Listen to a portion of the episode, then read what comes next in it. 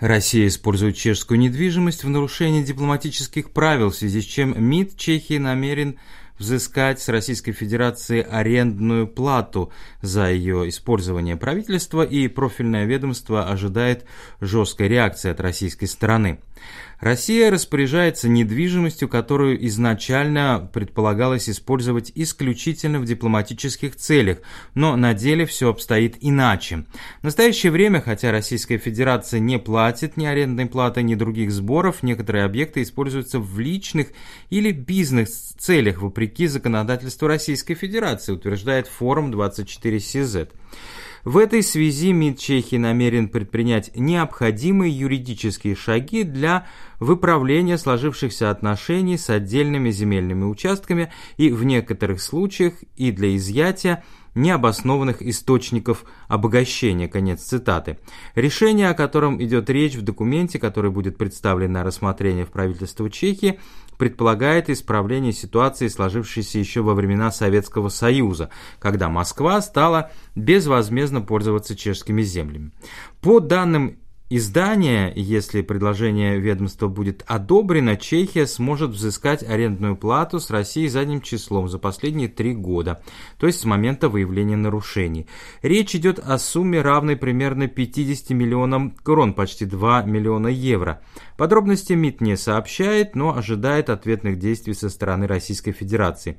Вне рамок данного материала необходимо обратить внимание на возможность того, что предпринимаемые Чехией шаги, направленные на выправление существующего положения, вызовут реакцию российской стороны, которая, скорее всего, коснется чешского дома в Москве, принадлежащей Чехии, но находящейся на земле, принадлежащей Российской Федерации, говорится в документе МИДа.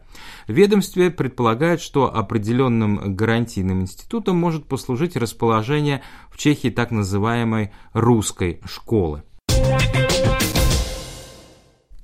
Международный валютный фонд значительно улучшил оценку роста российской экономики в нынешнем году до 0,3%.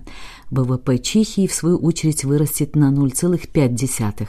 Что это говорит об эффективности антироссийских санкций, задается вопросом главный экономист Trinity Bank Лукаш Кованда. Международный валютный фонд не одинок в прогнозировании экономического роста России в текущем году. Например, крупнейший американский банк JP Morgan оценил его в 0,2%. По данных валютного фонда России удается перенаправить экспорт на альтернативные рынки стран, которые не ввели санкций, а экономика растет благодаря наращиванию военных расходов.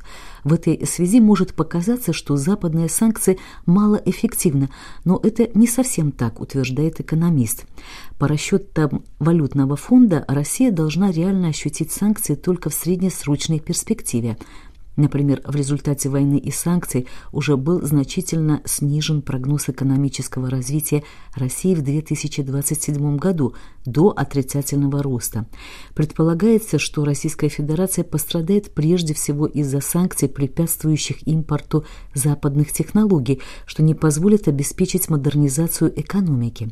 Кроме того, нужно понимать, что относительно слаборазвитую страну сложнее подвергнуть санкциям, просто потому, что ее население привыкла к низкому уровню жизни, а еще больше понизить его трудно, особенно до уровня, способного спровоцировать восстание против режима.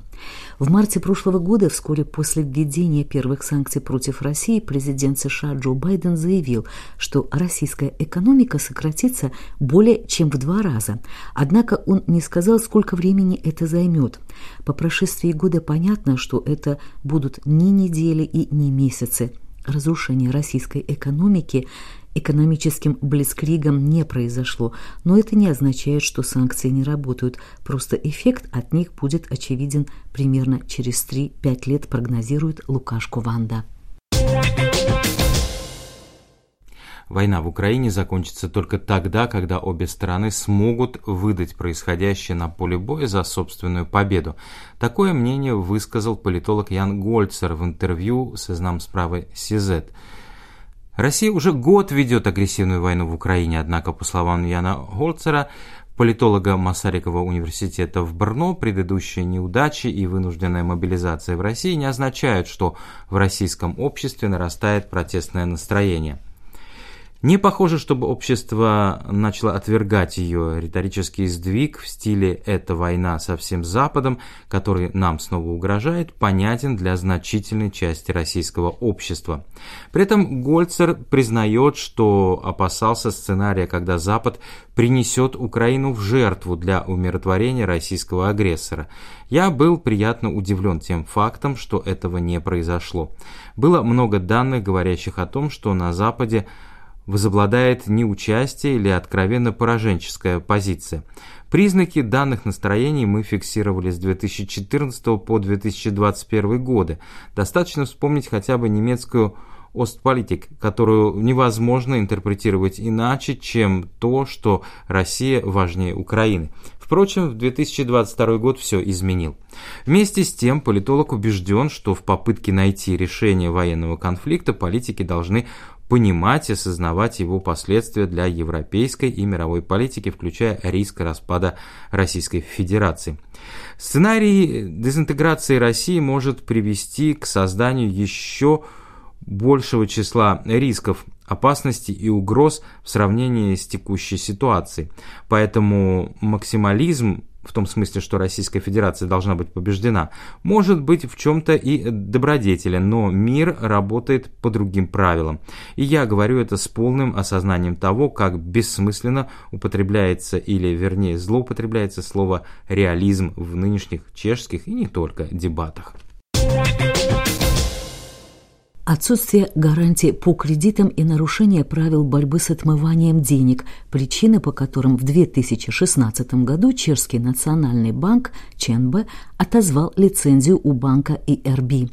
Финансовое учреждение обанкротилось, а его руководители находятся под следствием Национального управления по борьбе с организованной преступностью. Полиция также разыскивает совладельца банка, российского финансиста Романа Попова. Конкурсный управляющий Ирина Лужева, отвечающая за банкротство банка, заявила о начале продажи имущества, чтобы расплатиться с кредиторами. В первом полугодии Лужева планирует продать часть дебиторской задолженности бывших клиентов банка одним пакетом.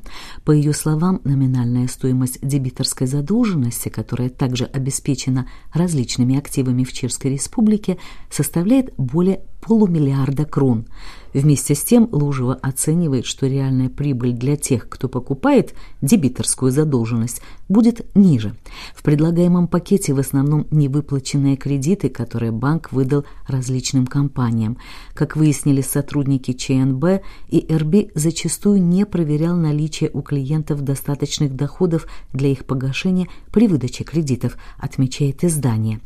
Только один из кредиторов банка, российская компания ООО «Стим», выступает против планируемой продажи, сообщает сайт новинки СИЗ. В Чехии компанию представляет юридическая фирма Гладцова Co.